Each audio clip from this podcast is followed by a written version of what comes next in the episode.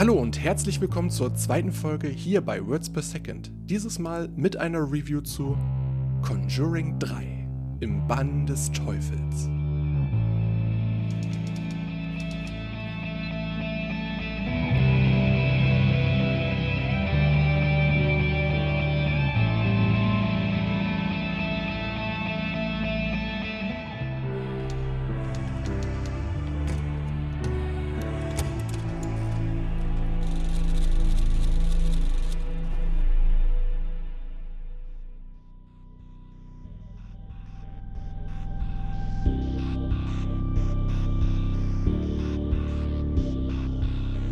Im Grunde habe ich zwei mehr oder minder feste Regeln, was die Filmauswahl hier auf Words per Second angeht.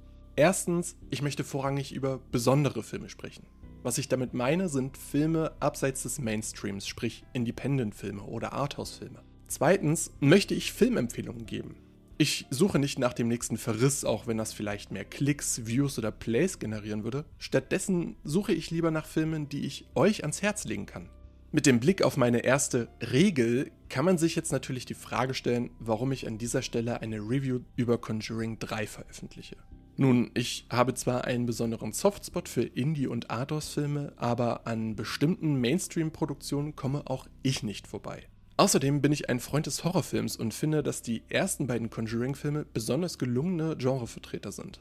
Während der erste Teil Conjuring die Heimsuchung oder schlicht The Conjuring, wie der Originaltitel lautet, eine erfrischende Variante der Spukhauserzählung darstellte und gekonnt Jumpscares mit Atmosphäre und Storytelling verband, setzte Conjuring 2 oder The Conjuring 2 da noch einmal eine Schippe drauf und kam, zumindest für mein Empfinden, noch einmal um einiges unheimlicher und erbarmungsloser daher. Während die Spin-offs nicht unbedingt der Rede wert waren, so konnten immerhin die Hauptfilme des Conjuring-Universums qualitativ überzeugen. Aber wie sieht es denn mit meiner zweiten Regel aus? Kann Conjuring 3 im Bann des Teufels oder The Conjuring, The Devil Made Me Do It ebenfalls überzeugen und empfohlen werden? Oder handelt es sich dabei doch viel eher um Stangenware, die niemand gebraucht hätte? Nun, diese Frage versuche ich in meiner Review zu beantworten. Aber zuvor schauen wir, worum es im Film eigentlich geht. Der kleine David Glatzel, gespielt von Julian Hilliard, scheint von einem Dämonen besessen zu sein. Im Anbetracht der Ereignisse drängen die beiden DämologInnen Ed und Lorraine Warren, gespielt von Patrick Wilson und Vera Farmiga, darauf, umgehend einen Exorzismus durchzuführen und David von dem Dämon zu befreien. Allerdings scheint bei dem Exorzismus etwas schief zu gehen und der Dämon geht stattdessen auf Arnie Johnson über, welcher von Rory O'Connor gespielt wird. Arnie ist der Freund von Davids Schwester Debbie Glatzel, die von Sarah Catherine Hook gespielt wird. Arnies Zustand verschlechtert sich zusehends. Er wird von unheimlichen Halluzinationen geplagt. Letztendlich wird es sogar so schlimm, dass Arnie bei dem Versuch, sich gegen einen Dämon zu verteidigen, aus Versehen jemanden umbringt. Was folgt, ist eine Verhaftung, eine Gerichtsverhandlung und der Versuch der Warrens, Arnis Unschuld zu beweisen. Und so soll dieser Fall nicht nur laut Film, sondern tatsächlich der erste Fall in der Geschichte der USA gewesen sein, bei dem dämonische Besessenheit als Verteidigung angeführt wurde. Basierend auf wahren Begebenheiten heißt es im Eingangstext eines jeden Conjuring-Films. Und natürlich sind diese Worte auch im dritten Teil der Reihe wiederzufinden womit allerdings die Probleme des Films auch schon beginnen. Selbstverständlich stand bereits bei den vorhergehenden beiden Filmen die Frage im Raum, wie viel Wahrheit wirklich in den beiden Schauergeschichten steckt. Vor allem beim ersten Teil ließ sich das aber noch vergleichsweise gut beiseite schieben. Außerdem erhebt sowieso gefühlt jeder zweite Horrorfilm für sich den Anspruch, auf wahren Begebenheiten zu beruhen oder zumindest von wahren Ereignissen inspiriert worden zu sein.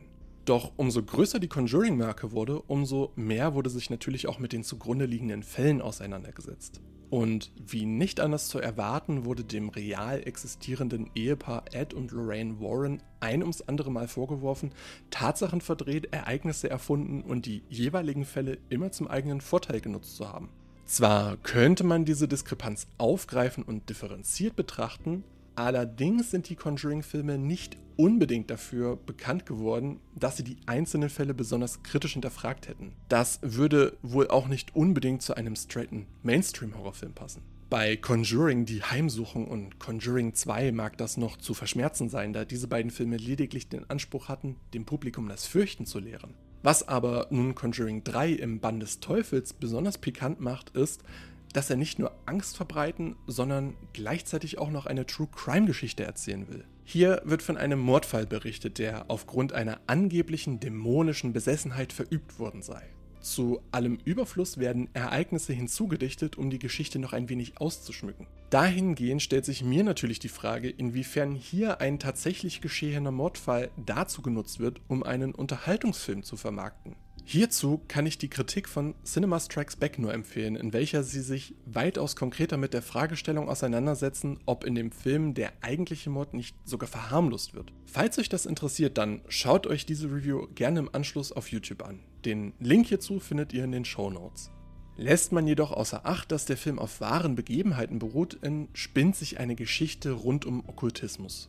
Zwar kommt solch eine Story an und für sich recht spinnig daher, im Horrorgenre jedoch ist so etwas bestens aufgehoben. Besessenheit, satanistische Rituale, Exorzismen, all das sind klassische Zutaten für solide Horrorgeschichten.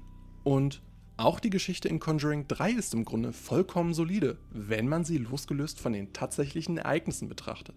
Darüber hinaus weiß Regisseur Michael Scharfs einige Stärken der Reihe gut auszuspielen. So funktionieren Patrick Wilson und Vera Famiga als DämologInnen-Ehepaar wieder hervorragend. Ungeachtet des fragwürdigen Rufes, der Ed und Lorraine Warren im realen Leben anhaftete, wirken ihre fiktionalisierten Versionen aufgrund der schauspielerischen Leistungen wieder sehr sympathisch und nahbar. So verschwurbelt manche ihrer Aussagen auch sein mögen, man kommt einfach nicht umhin, ihnen die Daumen zu drücken und ihnen einen guten Ausgang zu wünschen. Sie sind es, die den Film tragen und es sind ihre Momente, die all den generischen Jumpscares etwas entgegenzusetzen haben. Wohl nicht umsonst wurde der Fokus in diesem Teil verstärkt auf die beiden Charaktere gelegt. Aber auch bei den anderen SchauspielerInnen gibt es nicht viel zu meckern. Sie alle machen ihre Sache wirklich gut und versuchen das Beste aus ihren Figuren herauszuholen. Besonders hervorzuheben sind hier Julian Hilliard als David Glatzel sowie Rory O'Connor als Arnie Johnson. Allerdings enden hier auch fast schon die positiven Aspekte des Films.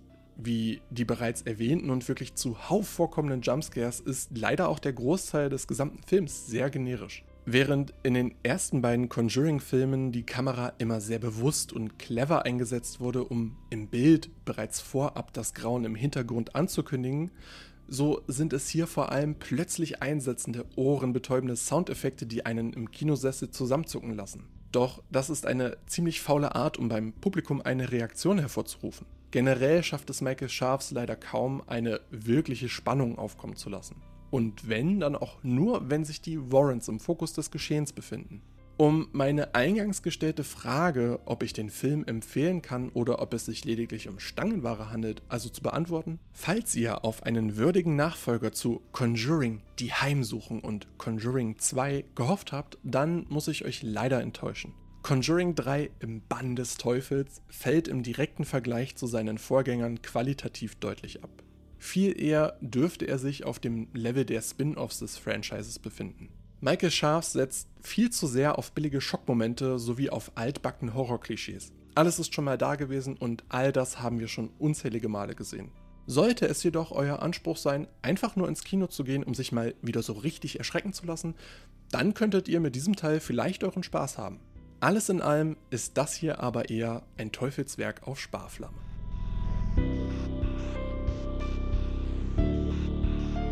Ich hoffe natürlich sehr, dass euch diese Review gefallen hat. Falls ja, dann würde ich mich darüber freuen, wenn ihr auch bei der nächsten Folge wieder mit dabei seid. Falls ihr bis dahin nach einer wirklichen Filmempfehlung sucht, dann hört euch gerne meine letzte Review zu Der Rausch an oder schaut einfach auf meinem Blog vorbei. Außerdem schreibe ich regelmäßig, unregelmäßig Kurzreviews auf Letterboxd und Moviepilot. Werft auch gerne dort mal einen Blick rein. Alle Links zu meinem Blog und zu meinen Social Media Accounts findet ihr in den Show Notes. Words per Second ist ein Format über irgendwas mit Film von und mit mir, Dennis Günzel. Musik von Paul Drischmann aka Gollan. Vielen Dank, dass ihr bis hierher zugehört habt. Macht's gut, passt auf euch auf und bis zur nächsten Folge.